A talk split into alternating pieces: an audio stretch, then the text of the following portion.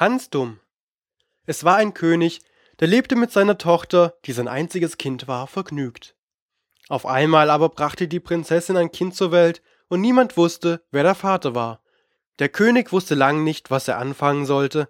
Am Ende befahl er, die Prinzessin solle mit dem Kind in die Kirche gehen, da solle ihm eine Zitrone in die Hand gegeben werden, und wem es die reiche, solle der Vater des Kindes und Gemahl der Prinzessin sein. Das geschah nun, doch war der Befehl gegeben, dass niemand als schöne Leute in die Kirche eingelassen werden sollten.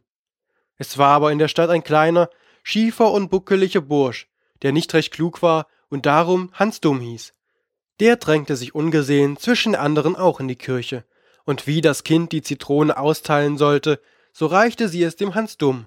Die Prinzessin war erschrocken, der König war so aufgebracht, dass er sie und das Kind mit dem Hans Dumm in eine Tonne stecken und aufs Meer setzen ließ.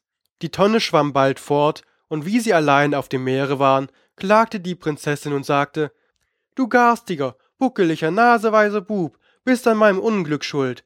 Was hast du dich in die Kirche gedrängt? Das Kind ging dich nichts an. Oh ja, sagte Hans Dumm, das ging mich wohl was an, denn ich habe es einmal gewünscht, dass du ein Kind bekämst, und was ich wünsche, das trifft ein. Wenn das wahr ist, so wünsche uns doch was zu essen hierher. Das kann ich auch, sagte Hans Dumm, wünschte sich aber eine Schüssel recht voll Kartoffeln. Die Prinzessin hätte gerne etwas Besseres gehabt, aber weil sie so hungrig war, half sie ihm die Kartoffeln essen. Nachdem sie satt waren, sagte Hans Dumm, nun will ich uns ein schönes Schiff wünschen. Und kaum hatte er das gesagt, so saßen sie in einem prächtigen Schiff, darin war alles zum Überfluss, was man nur verlangen konnte. Der Steuermann fuhr grad ans Land, und als sie ausstiegen, sagte Hans Dumm, nun soll dort ein Schloss stehen. Da stand ein prächtiges Schloss, und Diener in Goldkleidern kamen und führten die Prinzessin und das Kind hinein. Und als sie mitten in dem Saal waren, sagte Hans Dumm, nun wünsche ich, dass ich ein junger und kluger Prinz werde. Da verlor sich sein Buckel, und er war schön und gerad und freundlich, und er gefiel der Prinzessin gut und ward ihr Gemahl. Sie lebten lange Zeit vergnügt. Da ritt einmal der alte König aus, verirrte sich und kam zu dem Schloss. Er verwunderte sich darüber, weil er es noch nie gesehen und kehrte ein. Die Prinzessin erkannte gleich ihren Vater, er aber erkannte sie nicht.